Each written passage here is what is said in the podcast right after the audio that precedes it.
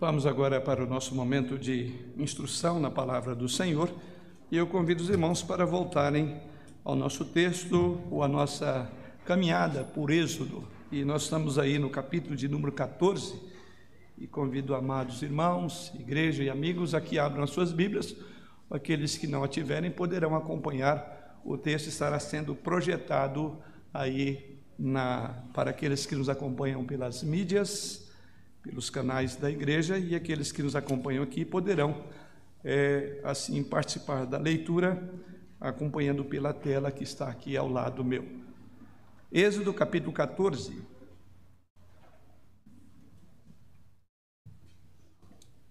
Vamos ler os versos de 1 ao verso de número 14.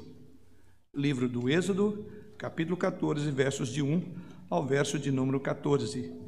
Assim nos diz o Senhor através da sua palavra. Disse o Senhor a Moisés: Fala aos filhos de Israel que retrocedam e se acampem defronte de Piairote, entre Migdol e o mar, diante de Baal-Zephon, em frente dele vos acampareis junto ao mar. Então Faraó dirá aos filhos de Israel: Estão desorientados na terra, o deserto os encerrou. Endurecerei o coração de Faraó, para que os persiga, e serei glorificado em Faraó e em todo o seu exército, e saberão os egípcios que eu sou o Senhor. Eles assim o fizeram. Sendo, pois, anunciado ao rei do Egito que o povo fugia, mudou-se o coração de Faraó e dos seus oficiais contra o povo e disseram: Que é isto que fizemos, permitindo que Israel nos deixasse de servir? E aprontou Faraó o seu carro e tomou consigo o seu povo, e tomou também seiscentos carros escolhidos de todos os carros do Egito, com capitães sobre todos eles. Porque o Senhor endureceu o coração de Faraó, rei do Egito, para que se perseguisse os filhos de Israel. Porém, os filhos de Israel saíram afoitadamente.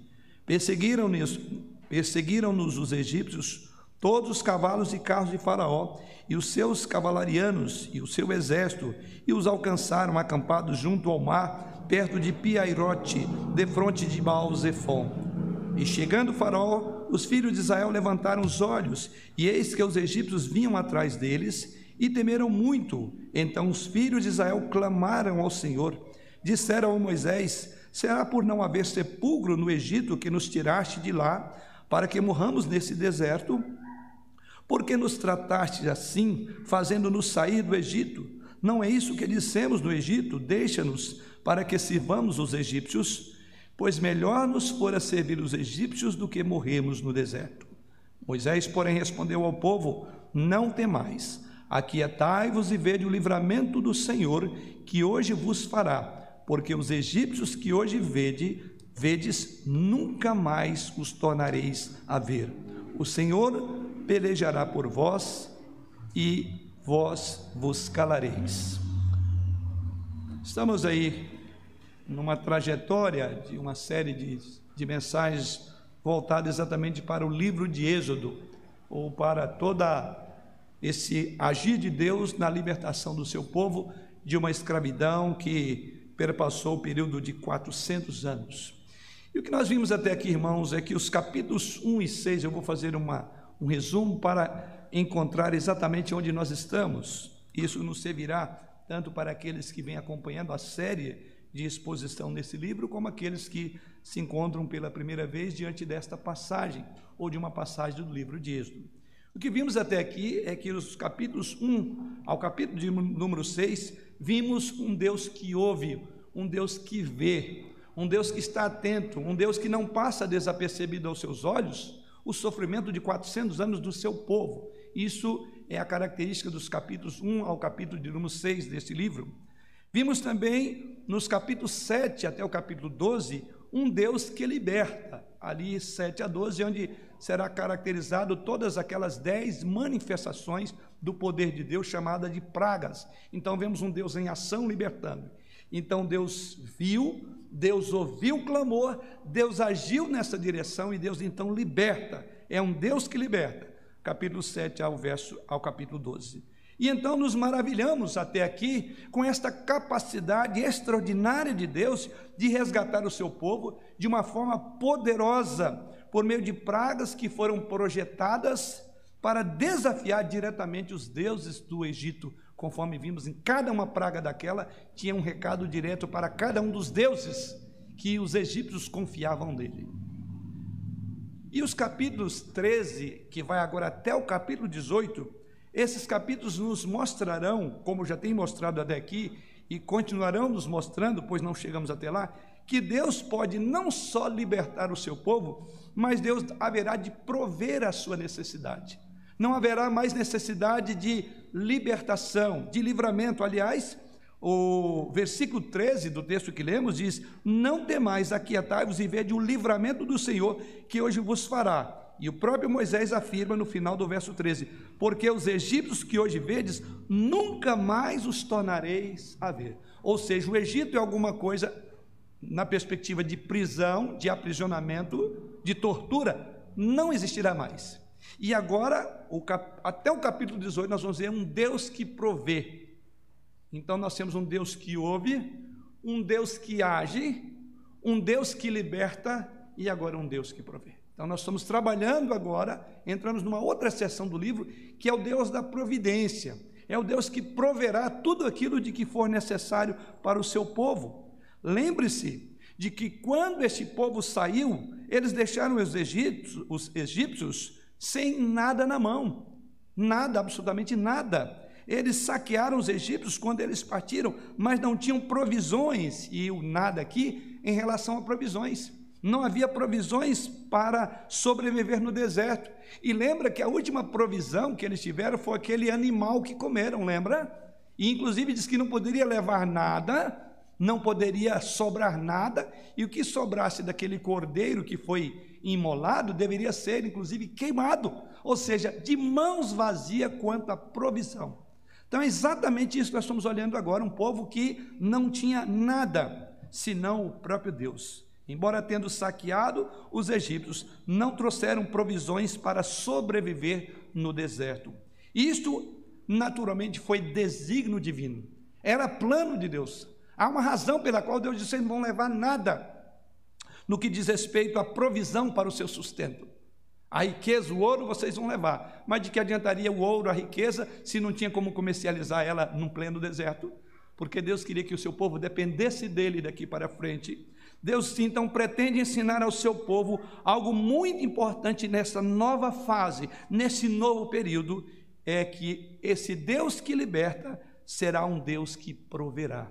Dará todas as condições para sobreviver 40 anos e como diz as Escrituras, em que as roupas e as sandálias não se desgastaram. É o Deus da provisão. O povo pertence a Ele, eles são dele, são consagrados. Não lembram que já passamos por aqui a consagração do primogênito? Gravem essas festividades. Primeiro deveria ser consagrado todo o primogênito a Deus. Os irmãos lembram fe da festa dos pães ázimos e especialmente a presença de Deus na coluna de nuvem e de fogo? Todos esses sinais, todas essas manifestações têm como objetivo demonstrar que Israel pertence a Deus, é o seu povo, eles são o seu bem precioso. Deus não os libertou para abandoná-los, como inclusive eles acusam a Deus do texto que lemos essa noite.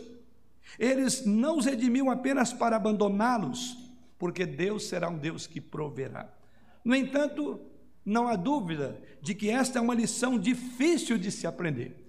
E o primeiro momento em que eles serão testados é aqui nessa passagem. É aqui onde eles, é, por assim dizer, seriam colocados à prova, se eles confiariam em Deus ou se eles confiariam na força bélica dos egípcios. Embora Israel tenha acabado de testemunhar a maior da libertação histórica da humanidade, com a morte dos primogênitos, embora Israel pudesse ter visto dez pragas, dez manifestações de poderes sobrenaturais de Deus, o que vemos é que ainda eles vão lutar com medo, com pânico e uma fé vacilante.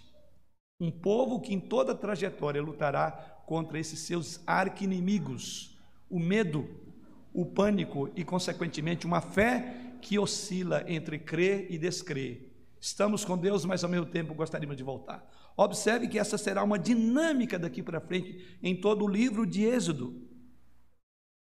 A poeira do Egito ainda nem havia baixado, segundo o nosso texto. Israel agora estava enfrentando um enorme teste.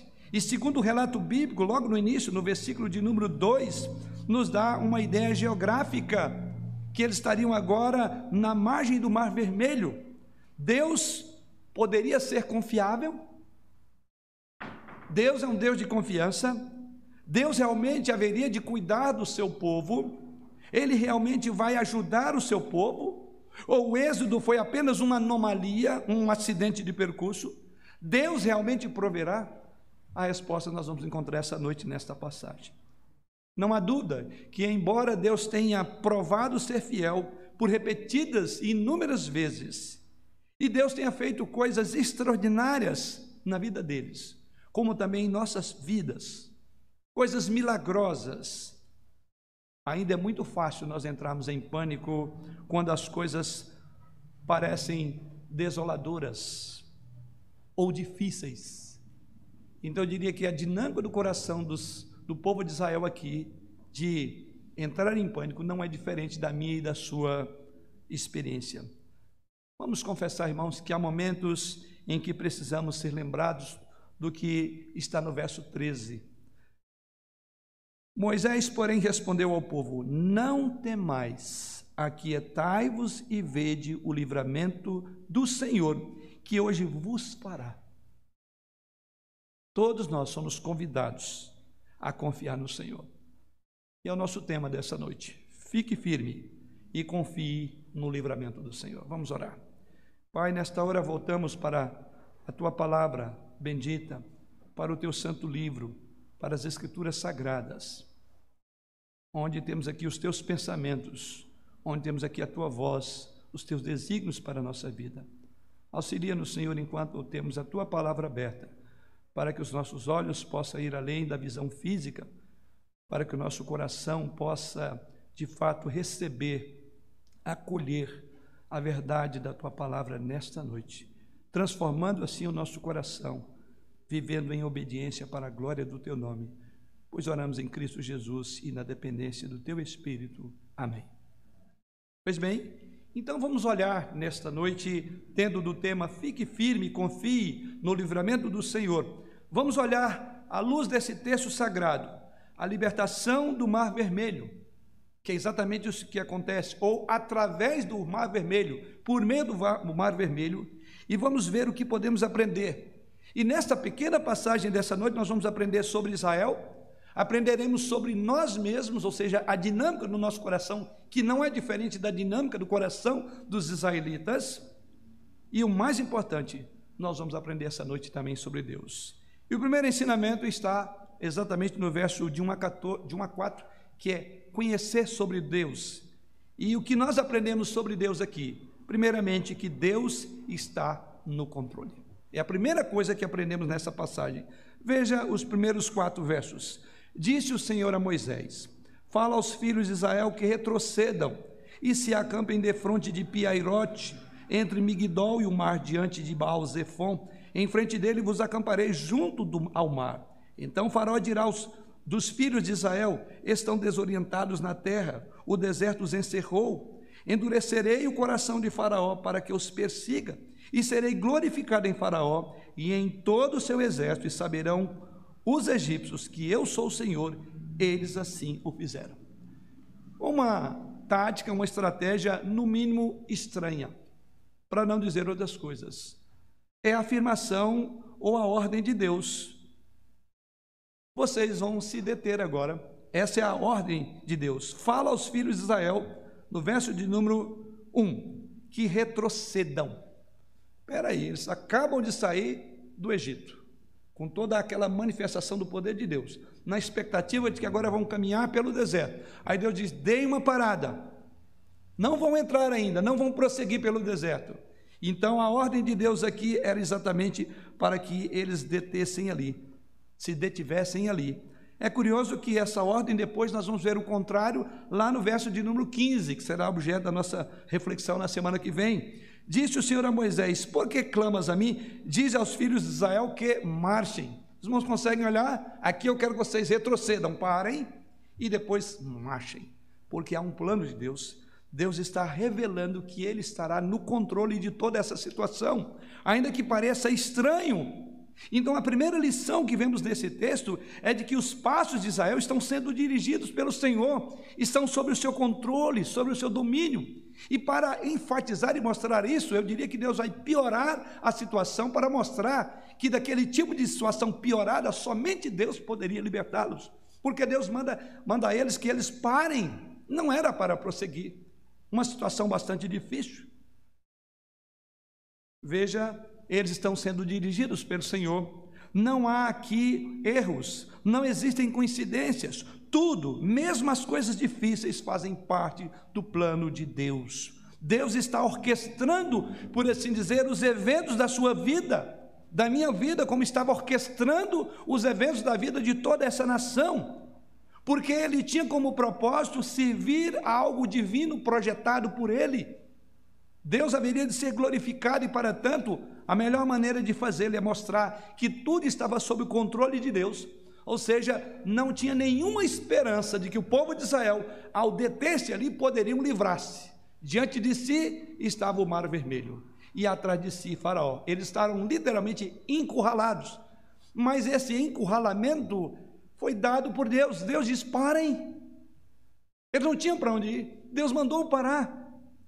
O capítulo 13, versículo 20, vemos ali que Deus deixou Israel na entrada do deserto. Veja lá o verso 20 do capítulo 13. Tendo, pois, partido de Sucote, acamparam-se em Etã, à entrada do deserto. Ou seja, estava na entrada do deserto, e agora diante de si tinha o um mar vermelho e atrás de si os egípcios. E Deus diz: detenha-se aqui. Com a presença de Deus, medida por uma coluna de nuvem de dia e uma coluna de fogo, como diz as Escrituras até aqui. Mas no capítulo 14, versículo 2, o que vemos? Vemos que Deus redireciona o caminho deles, Deus intervém. E aqui eles são instruídos no versículo 2 a retrocederem e acampar diante de Pi-Airote, entre Migdol e o mar, Agora não temos a certeza exata dessa localização. Alguns estudiosos tentam a, a, achar, mas isso não é importante, senão o próprio texto seria colocado. O fato é que eles estavam, por assim dizer, encurralados. Seja onde for essa questão geográfica. No entanto, o que sabemos com certeza é que Deus é quem designou um local específico onde Israel deveria acampar. Deus manda que eles acampem ali. Se você olhar para o versículo 3 em diante, você verá que esse local teria enviado uma mensagem de que Israel estava perdido. Olha o que diz o verso 3: Então Faraó dirá dos filhos de Israel: estão desorientados na terra, o deserto os encerrou. Ou seja, aquele deter ordenado por Deus era uma mensagem para Faraó dizer: agora sim, agora vamos pegá-los porque eles estão parados, ou seja, não importa a visão geográfica, o fato é que para Faraó era uma mensagem dizendo: Faraó, sabe aquele povo que você deixou sair? Pois bem, eles estão agora encurralados, eles não têm para onde ir. E eu diria pior ainda: Deus deles mandou eles pararem lá. É como se estivessem esperando que os egípcios viessem para prendê-los ou até mesmo matá-los, é, conforme vemos no próprio contexto da passagem. Então, o local do, acampamento diz aí que o deserto os encerrou, versículo de número 3. É possível que enquanto Israel estava montando o seu acampamento, alguns que tinham espírito militares dentro do povo de Israel, daquelas mais de 2 milhões de pessoas, é bem possível que eles refletiram assim, sabe? Eu diria que esse não é um local ótimo para se estar, para assentar acampamento. Temos um deserto, por um lado, e o mar vermelho por outro. E por outro lado, temos o, o Egito, e agora Deus nos manda simplesmente parar. Tem alguma coisa errada. Deus nos colocou numa posição que não temos saída. Os estrategistas de guerra no meio do povo possivelmente pensaram: o que Deus está fazendo? Ele tirou de nós toda a possibilidade de nos salvar. Deus estava de fato mostrando que ele estava no controle dessa situação. O fato é que Deus tinha múltiplos motivos em escolher este local. Por que múltiplos? Primeiro motivo ele sabe que chegará ao faraó a notícia de que a jornada de Israel parece ter dado um passo em falso. Aliás, o próprio versículo 3 diz isso. Então o faraó dirá dos filhos de Israel. Deus sabia disso. Então Deus tinha isso como intenção, é para que Faraó saiba que o povo está numa situação vulnerável. A segunda razão, o segundo motivo é que este local forneceria o contexto para o que vem a seguir, ou seja, a segunda maior libertação do povo de Israel, que veremos na semana que vem. Foi exatamente para que o poder de Deus fosse visualizado e experimentado na carne e no osso dos egípcios quando foram submergidas as águas do, do Mar Vermelho, como nos diz a própria passagem. E em terceiro lugar, o outro motivo, o alvo final e maior de todos, está no verso de número 4 do texto. Endurecerei o coração de Faraó para que os persiga, e aí está, e serei glorificado em Faraó e em todo o seu exército, e saberão os egípcios que eu sou o Senhor. Ele assim, eles assim o fizeram. Então está aqui um propósito claro de Deus. Deus está chamando a atenção para si. Ele diz: o pior, eu não só vou mandar vocês pararem, este será um aviso para que Faraó venha atrás de vocês, que vocês serão presas fáceis, para que quando Faraó chegar, eu vou mostrar o meu poder em Faraó, e vocês crerão e saberão que eu sou Deus. Tudo isso está nessa passagem. Tudo isso se dá a partir da simples escolha que Deus fez de estabelecer o acampamento ali, como diz o próprio texto em Pi-Airote, entre Migdol e o mar. Estrategicamente Deus planejou que assim fosse, porque ele tinha esse tríplice propósito. Você entende isso? Você consegue enxergar a provisão de Deus na sua vida, em momento em que Deus simplesmente diz que é para você se deter aonde você está, Certamente, como os egípcios ou como o povo de Israel, você dirá: Eu não sei o que está acontecendo na minha vida. Mas tudo isso aqui se deu a partir do simples fato de Deus determinar um local estratégico, como que se eles fossem iscas. Talvez essa palavra caberia aqui. Deus coloca toda essa nação para ser uma isca para Faraó, porque foi exatamente isso que atraiu a Faraó, porque o verso de número 5 diz isso. Sendo, pois, anunciado ao rei do Egito que o povo fugia, mudou-se o coração de Faraó. Mas é curioso, esse mudar do coração de Faraó, que é um agravar da ação de Deus. Verso de número, 14, número 4: Endurecerei o coração de Faraó. Então juntou as duas coisas. Deus estrategicamente coloca o seu povo como uma isca para atrair Faraó.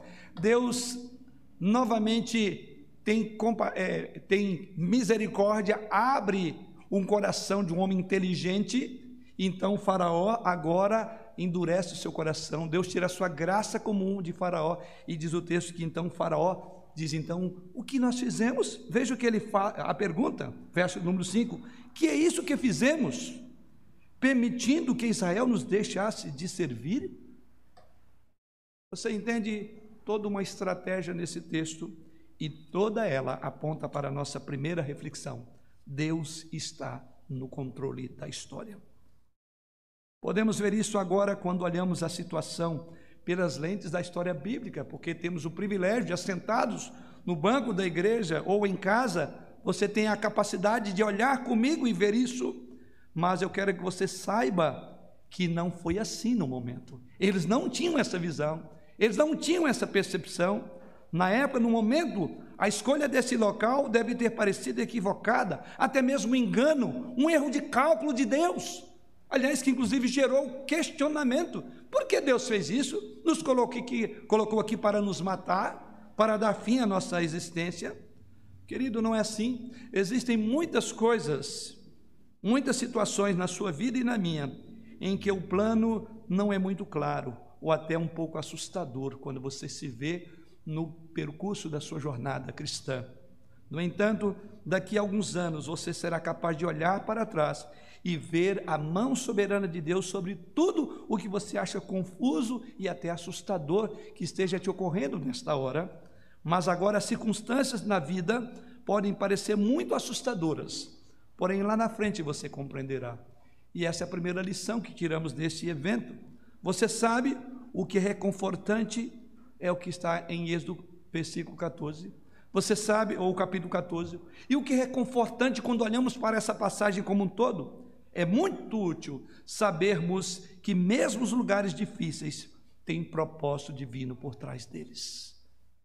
Mesmo no vale da sombra da morte, a vara e o cajado do Senhor estará conosco. Você já parou para pensar isso?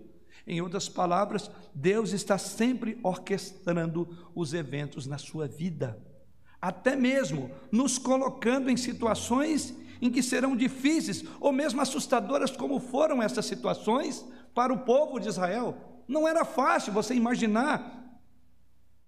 E embora possamos nunca entender completamente todas as razões por trás dessas circunstâncias de nossas vidas, certamente nós poderemos nos consolar com o fato de que nada mesmo as mais duras provações da nossa vida estão fora do controle de Deus. Devemos aprender isso. Deus está no controle. Ainda que você não entenda as circunstâncias, ainda que você não entenda a dinâmica do que está acontecendo na sua vida, saiba que Deus está no controle. Você pode não entender porque Deus o colocou onde você está agora, e você pode, isso pode ser inclusive assustador e até alarmante para você, mas mesmo que você não esteja no controle, você pode descansar sabendo que Deus está no controle. Era exatamente isso que Deus estava ensinando esse povo. Tirou deles qualquer capacidade de controlar a situação, ao contrário, agravou-a, endurecendo o coração de Faraó e mandando eles parar num local que estrategicamente era uma, uma encruzilhada, uma dificuldade. Portanto, console-se, querido irmão, querido ouvinte, com este pensamento. Qual pensamento? Senhor Deus, eu não sei como isso se encaixa no plano da minha vida, mas vou descansar no fato de que o Senhor está no controle. Console-se com este pensamento, que o Senhor está no controle e tudo o que está acontecendo agora, de alguma forma, encaixa nos planos e propósitos que são os melhores para a minha vida. Isso nos remete ao segundo momento desta passagem, que agora são os versos 5 ao verso 12. E o que encontramos na sequência desse texto, se esses primeiros versos apontam o controle soberano de Deus, os versos 1 a 4, o verso 5 a 12 vão nos falar agora de alguém que, não compreendendo esse plano, entra em pânico. E aqui eu diria somos ordenados a não entrar em pânico. Veja que é exatamente isso que aprendemos no nosso texto. Verso 5 em diante nos diz assim: Sendo, pois, anunciado ao rei do Egito que o povo fugia, mudou-se o coração de Faraó e dos seus oficiais contra o povo, e disseram: Que é isso que fizemos, permitindo que Israel nos deixasse de servir? E aprontou o Faraó o seu carro e o tomou consigo e o seu povo, e tomou também seiscentos carros escolhidos de todos os carros do Egito, com capitães sobre todos eles, porque o Senhor endureceu o coração de Faraó, rei do Egito, para que perseguisse os filhos de Israel. Porém, os filhos de Israel saíram afoitadamente. Observe na sequência: perseguiram-nos os egípcios, todos os cavalos e carros de Faraó, e os seus cavalarianos e o seu exército, e os alcançaram acampados junto ao mar perto de Piairote, de fronte de Baal-Zephon. E chegando o faraó, os filhos de Israel levantaram os olhos, e eis que os egípcios vinham atrás deles, e temeram muito. Então os filhos de Israel, de Israel clamaram ao Senhor. Veja agora o pânico que abateu este povo. A segunda coisa que emerge então do nosso texto é a maneira pela qual Israel tão rapidamente adota um coração de medo. Como o pânico toma conta do coração. Se no primeiro momento eles adoraram a Deus por tudo que Deus fizera, não demorou muito, diz o texto, que eles agora são tomados por medo e há um pânico entre o povo. Quando as dificuldades surgem, o que vemos que eles rapidamente assumem uma mentalidade inútil e até mesmo uma mentalidade pecaminosa. É aquilo que o pânico e o medo levam as pessoas a uma atitude inútil e pecaminosa. O medo pode comprometer a sua fé de uma forma tão rápida como você não imagina. Mesmo que você saiba mais e tenha visto o que Deus pode fazer, você, se for tomado do medo e do pânico, você tomará uma atitude absurda. E aqui nós somos convidados a não entrar em pânico. De fato, a situação que eles enfrentaram não era boa. O quadro aqui não era um dos melhores. Agora, mas os versos 5 a 9 nos dizem que Faraó se arrependeu de ter deixado partir o povo. E diz ainda nos versos 5 em diante a 9 que ele convocou o exército para trazer o povo de volta. Os versos 6 a 7 fornecem um resumo do que aconteceu. E então observe o que diz os versos 6 a 7. E aprontou faraó o seu carro e tomou consigo o seu povo. E tomou também 600 carros escolhidos e todos os carros do Egito com capitães sobre todos eles. Nos diz esses versos que Faraó, ele tomou aquilo que tinha de melhor do poder bélico da época, que eram esses carros. Talvez para mim você isso passa desapercebido, ou carros ou carruagem, né? puxadas por animais. Mas a carruagem era uma arma militar significativa no Oriente. E os egípcios tinham um exército de carruagem, um dos mais bem desenvolvidos. O terreno plano para essas carruagens permitia que um soldado viajasse de uma forma extremamente rápida, enquanto mantinha uma posição de combate ofensiva. Era praticamente era letal. Dificilmente alguém escapava de um soldado egípcio numa carruagem. E diz que ele escolheu o que tinha de melhor. Ou seja, ele escolheu o melhor poder bélico para não errar na empreitada de alcançar o povo de Israel. Então, dentro da perspectiva histórica, o pavor era maior. Ou seja, não tinha como escapar desses homens nessas carruagens.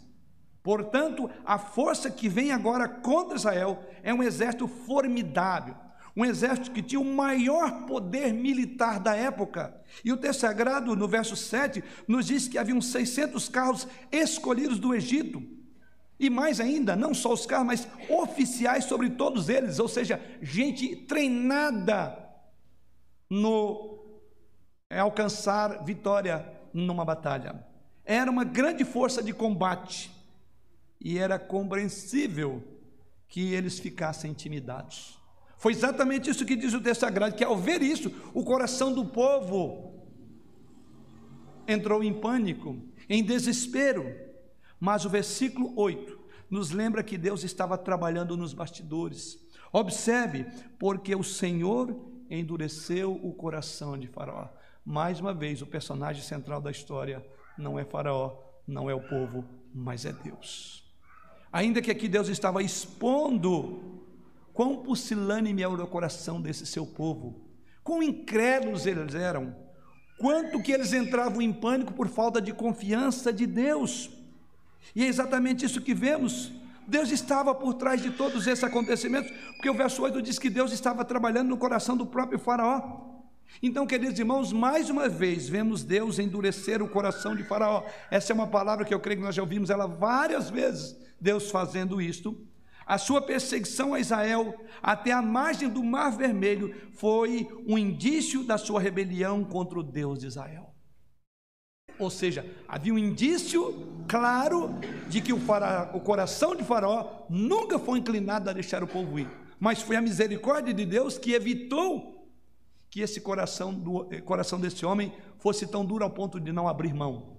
Mas agora eu diria que o coração de Faraó voltou para o lugar natural dele. Ele nunca aceitou a ideia do povo sair. Portanto, essa força militar, com todo o seu poder terreno, ainda está sendo orquestrada pelo comando de Deus. Isso que é maravilhoso no texto. Tudo isso tem uma mão soberana de Deus conduzindo os acontecimentos. Tudo isto é para definir o contexto do que agora vem a seguir.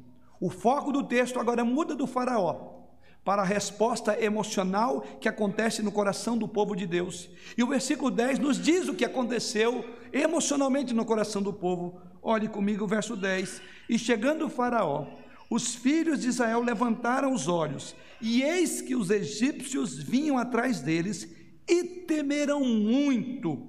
Então os filhos de Israel clamaram ao Senhor Aqui forma, na verdade, um quadro, um panorama. Deus estava fazendo, por assim dizer, um raio-x do que estava no coração daquele povo, que de uma forma jubilosa estava saindo dos, com os egípcios, trazendo inclusive ouros e pratas, e agora eles imediatamente mudam o seu coração. Observe o padrão que está no versículo 10. E o padrão é o seguinte: eles viram, em segundo lugar, eles temeram, em terceiro lugar, eles clamaram. Há um padrão no texto. Versículo 10 tem aí. Viram, veja o que diz, e chegaram, e chegando os filhos de Israel levantaram os olhos, eles viram. E eis que os egípcios vinham atrás deles. Depois diz que, e eles temeram muito. E no final do verso 3, do verso 10, clamaram. Há um padrão. Mas quando você olha esse, esse padrão, eles viram os egípcios, eles temeram os egípcios e eles clamaram a Deus. Isso não soa a você, se você está lembrado das primeiras mensagens? Lá no capítulo 2, volte o seu texto comigo aí. No capítulo 2, há um padrão aqui também. Nos versículos 23 a 25, que inclusive foi objeto naquela ocasião, quando estudamos essa passagem nesse texto, sobre esses verbos aqui. Decorridos, Êxodo 2, versículo 23 em diante, decorridos muitos dias, morreu o rei do Egito. Os filhos de Israel gemiam sob a servidão e por causa dela clamaram, e o seu clamor subiu a Deus. Ouvindo Deus o seu gemido, lembrou-se da sua aliança com Abraão, com Isaac e com Jacó, e viu Deus os filhos de Israel, e atentou Deus para a sua condição. Então há uma, uma, uma conexão entre o que é dito lá, que Deus estava atento, Deus viu, Deus ouviu, para aquilo que agora os, o povo de Israel vê e ouve. Mas eles esqueceram daquele Deus que viu, ouviu e atendeu. Aliás, nós dissemos isso logo na introdução. Os primeiros capítulos falam exatamente de um Deus que vê, que ouve. Os outros capítulos falam de um Deus que age.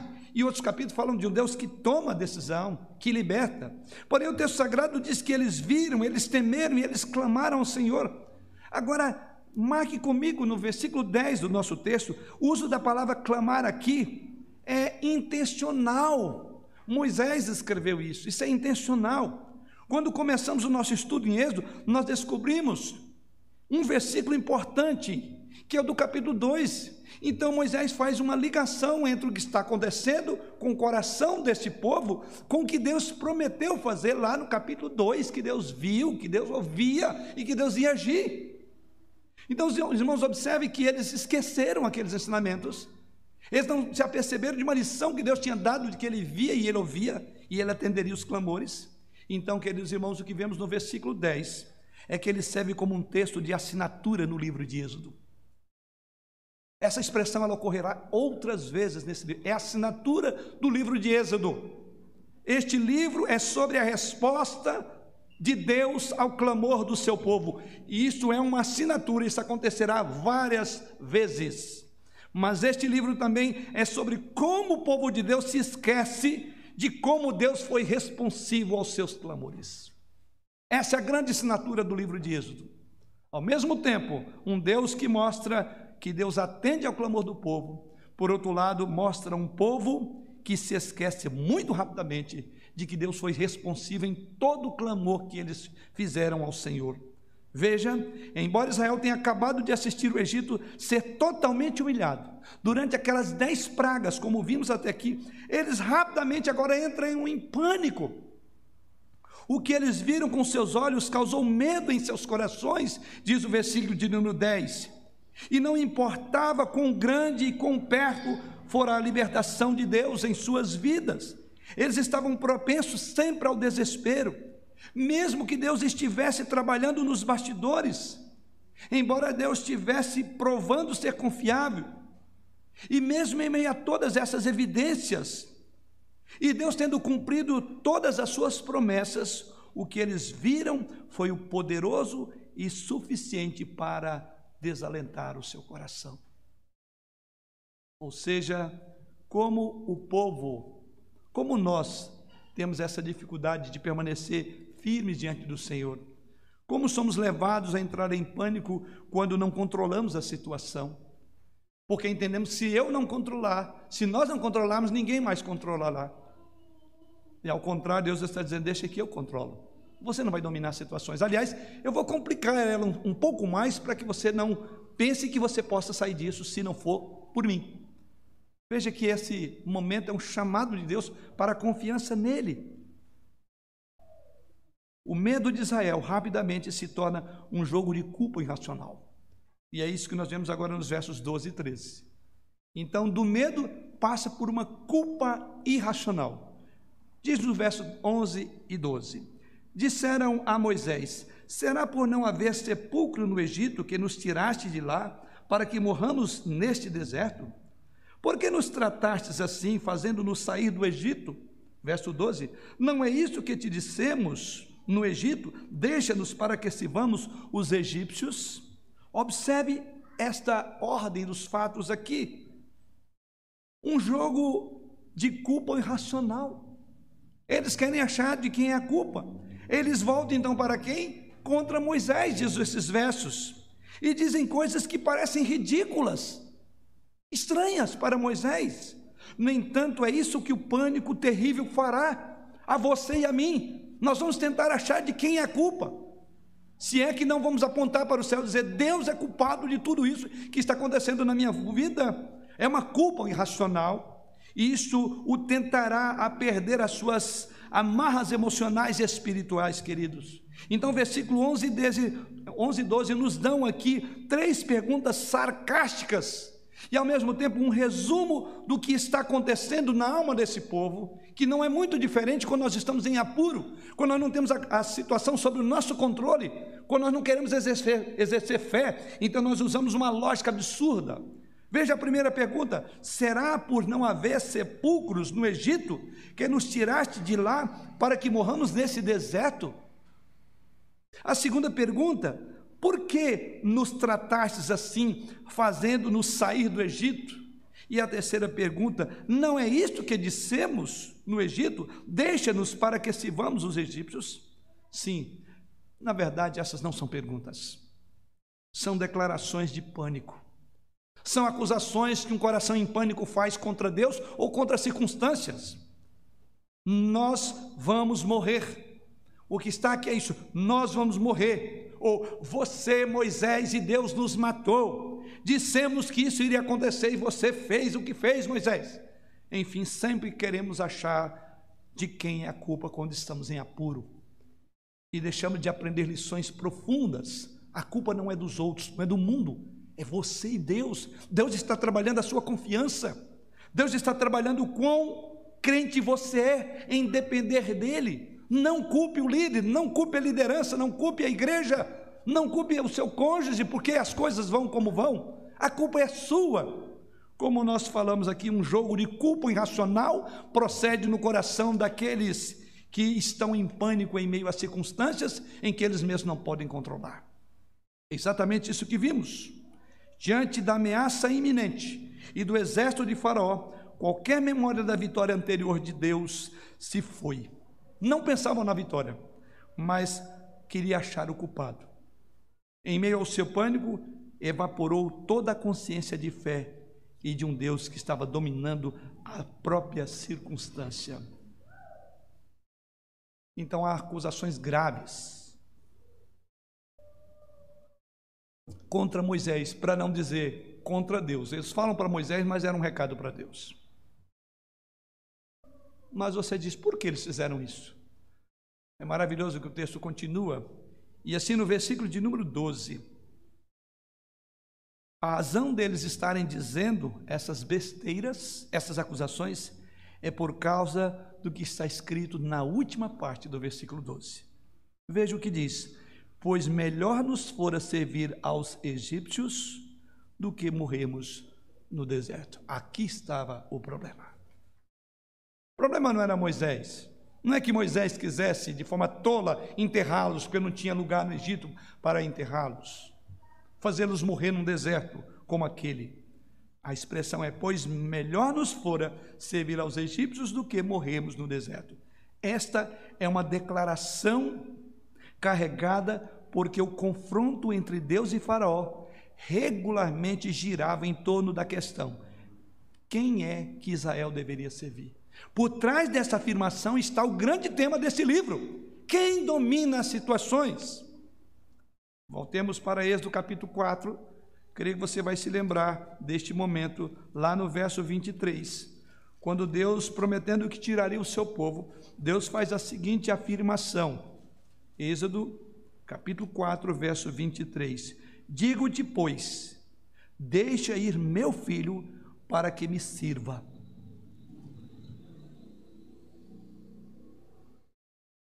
Há um confronto entre Deus e Faraó, e ele gira em todo esse livro. A questão é: a quem é que Israel deveria servir? Lá Deus disse: Deixa sair o meu filho para me servir. Deixa ir o meu filho.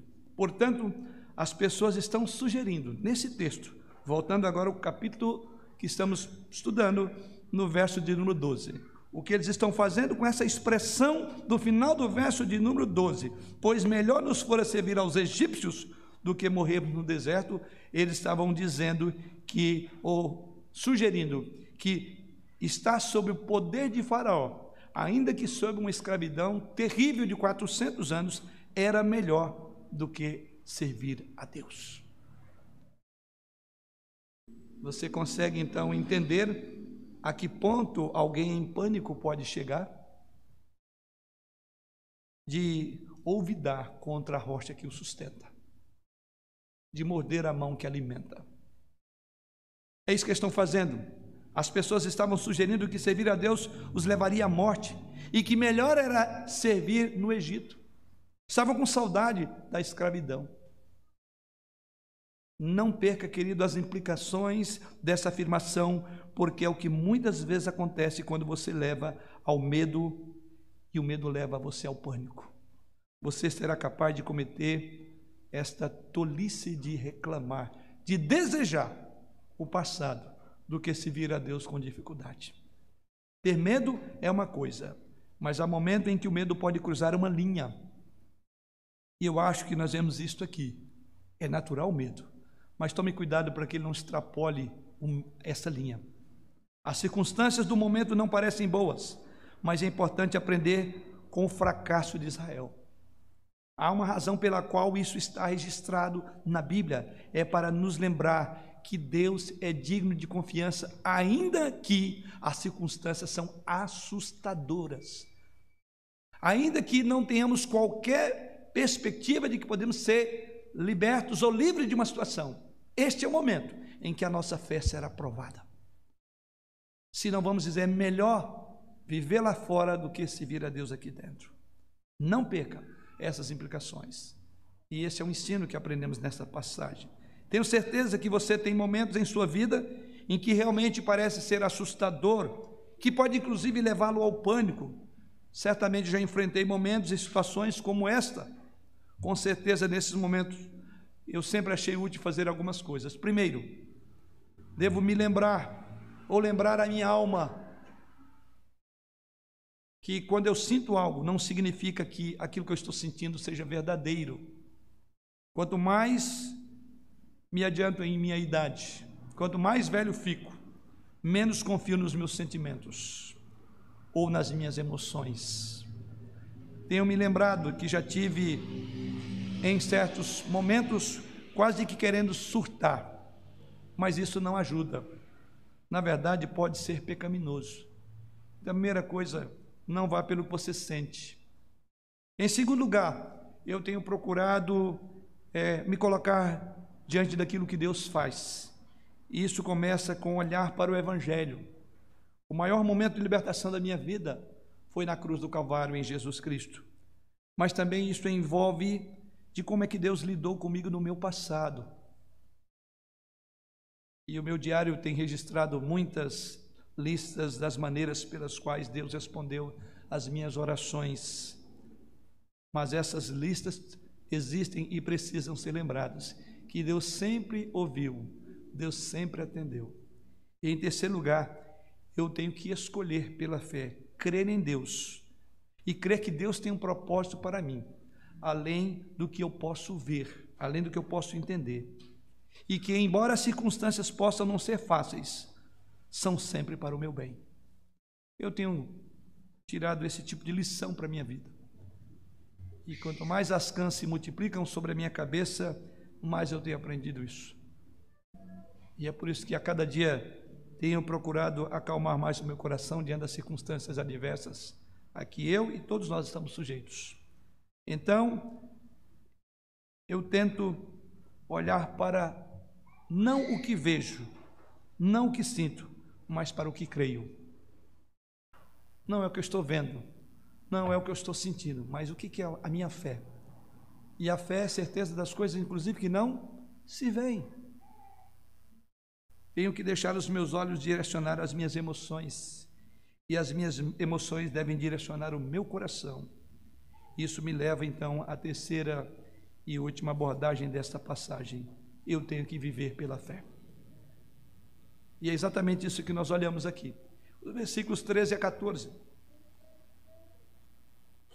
do nosso texto afirma o seguinte: Moisés, porém, respondeu ao povo: Não temais, aquietai-vos e vede o livramento do Senhor, que hoje vos fará. Porque os egípcios que hoje vedes, nunca mais os tornareis a ver. O Senhor pelejará por vós, e vós vos calareis. Essa é a terceira ênfase desta noite. É o terceiro momento do nosso texto. Somos convidados, irmãos, a viver por fé. Diante do pânico, diante de circunstâncias que não controlamos, a palavra de Deus é aquietai-vos. É uma afirmação que Jesus faz lá depois, aquietai-vos. Quando fala do mar, quando fala da natureza, ele manda silenciar. Aliás, é outra palavra que Moisés usa aqui, né? Vós calareis. Ou seja, para de falar. Observe Deus agir. Moisés lança um apelo à fé. No meio ao pânico e ao medo, só tem uma resposta, uma resposta correta: é a fé. A tarefa aqui é que o povo de Deus substituiria a sua perspectiva desesperadora por uma firme confiança no Senhor. Portanto, Moisés diz a eles para fazerem três coisas. Primeiro, ele diz: não temais. É a primeira coisa que precisavam fazer. E eu acho extremamente útil, importante, que Moisés não tenha se concentrado nas coisas ridículas que ele ouviu. Moisés poderia sair na defesa, porque o que ele acaba de ouvir, estão aí nos versos 11 e 12, são colocações duras. Você foi o culpado, você nos tirou, você nos matou. Nós tínhamos dito isso para você. Uma maneira sábia de tratar colocações inadequadas. Ele não foi discutindo. Peraí, por que eu? Por que você está falando comigo? Como é que Moisés faz? Moisés simplesmente não trata disso. Moisés não, não deixou de se concentrar. Ele não ficou olhando para as palavras ridículas que foram proferidas contra ele e contra Deus. Em vez disso, o que vemos, ele lidou com a questão central. É o medo daquele povo. Ele confrontou a questão na raiz. O seu problema é a raiz. A raiz do seu problema é você mesmo, é a sua desconfiança é, é para lá que Moisés chama o povo, o povo e diz: Não temas. Certamente que Moisés começasse a se defender aqui, seria uma discussão sem fim. Por isso que no fim ele diz: calem a boca. Silêncio. Mas a primeira coisa, não temam. Segunda coisa que Moisés coloca aqui é: fique firme. A ideia aqui é que essas pessoas deveriam ficar onde estavam, porque em função do medo, do pânico, era propenso a virarem sumirem dali, correrem desajustadamente. Aliás, essa é uma palavra que, inclusive, é dita no nosso texto, verso de número 8, diz que eles saíram afoitadamente. Então, deve ter havido um movimento de 2 milhões de pessoas querendo se safar do que era impossível. E por isso que ele diz: fiquem quietos, fiquem firmes, quer dizer, permaneçam onde Deus mandou vocês ficarem. Em outras palavras, eles estão entre o Mar Vermelho e o exército de Faraó, e mesmo que seja assustador, eles estão exatamente onde deveriam estar, porque Deus disse que era ali que deveriam ficar. Eles têm assentos perfeitos para o plano de Deus. Este é o momento, é o local estratégico, tão estratégico, como dissemos no início dessa exposição, quando Deus diz no verso de número 1 que retrocedessem e acampassem ali, no verso de número 15, Deus diz: Diz aos filhos de Israel que agora marchem. Ou seja, Faraó foi pego pela isca, agora está na hora de vocês saírem. E em terceiro lugar, nessa colocação de Moisés, dos versos 13 e 14, ele diz: Vejam a salvação de Deus, não temem, creiam, permaneçam firmes e, por fim, veja o que Deus fará. Moisés estava preparando o povo para algo majestoso, que nem ele mesmo sabia, mas preparando para ver a salvação, que veremos isso na semana que vem, a partir do versículo 15. A visão deles os levou ao medo, mas Moisés os chama para a esperança, para olhar para o Senhor, para ver algo ainda maior do que eles viram até aqui com aquelas dez pragas. Eles verão a maneira como o Senhor haveria de libertar o seu povo. Sim, irmãos, Israel está olhando para o exército do Egito como uma série de ameaças à sua segurança, mas Moisés dá a entender que eles estão prestes a testemunhar a destruição total e militar da força mais bélica da época. Porque ele mesmo diz: vos fará, porque os egípcios, verso de número 13, final, que hoje vedes, nunca mais os tornareis a ver.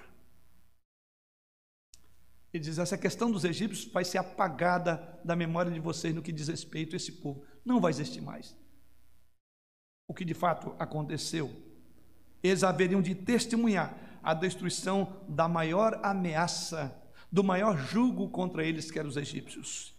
Deus estava dando a eles um presente. Ele estava dando a oportunidade de testemunhar a derrota final e a humilhação final do exército egípcio. Essas carruagens de que tanto eles se gloriavam seriam transformadas em nada. Ficariam as suas rodas permaneceriam travadas no fundo do mar. Mas eu amo o versículo 14. Ele diz aí: O Senhor pelejará por vós, e vós vos calareis. O Senhor lutará por vós. O enredo de Êxodo e toda a mensagem da Bíblia é que Deus é quem liberta o seu povo. Em outras palavras, Deus é quem luta por nós. Para usar a expressão de Moisés aqui, Deus peleja por nós. Deus é que nos resgata. Nós não nos resgatamos a nós mesmos mas fomos resgatados pelo Senhor. Contra probabilidades impossíveis em uma situação que parece sem esperança, Deus livrará, Deus libertará. É maravilhoso. Isso então nos leva para a conclusão. Vemos isso no Êxodo.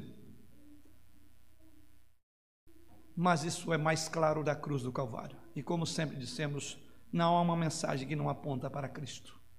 E aqui mais uma vez, não podemos nos salvar, tanto é verdade que quem foi morto e crucificado foi o nosso Senhor Jesus Cristo. Deus pelejou por nós uma guerra que nós já entraríamos perdendo. Somos impotentes para mudar nossa condição espiritual e até mesmo nos resgatar. O apóstolo Paulo, em Colossenses capítulo 2, versículos 3 e 15, relaciona a nossa condição de morto e a libertação do Senhor. Então veja o que Paulo diz nessa passagem maravilhosa da obra de Jesus Cristo a nosso favor. Ele em Colossenses capítulo 2, versículo 13 e 15, ou 13 a 15, o apóstolo Paulo faz a seguinte afirmação: E a vós outros que estáveis mortos pelas vossas transgressões e pela incircuncisão da vossa carne, vos deu vida juntamente com ele, perdoando todos os nossos delitos, tendo cancelado o escrito de dívida que era contra nós e que constava de ordenanças, o qual nos era prejudicial, removeu, encravando, removeu inteiramente, encravando na cruz, e despojando os principados e as potestades publicamente, os expôs ao, ao desprezo triunfando deles na cruz. Veja o contraste da nossa incapacidade. E Paulo leva essa incapacidade às últimas consequências, porque no verso 13 ele diz: A vós outros que estáveis mortos. O que, que um morto pode fazer por si mesmo? Nada. E o texto sagrado diz que foi nesse processo dessa morte em transgressão, pela incircuncisão, ele deu vida. Mas essa vida significou morte de alguém, e ele diz que ele encravou no escrito de dívida que era contra nós, que era constituído de ordenanças contra nós, ele cravou na cruz de Cristo. Então você consegue entender um paralelo entre aquilo que Moisés está dizendo: vede, Deus pelejará por vós, Deus pelejou por nós em Cristo na cruz do Calvário.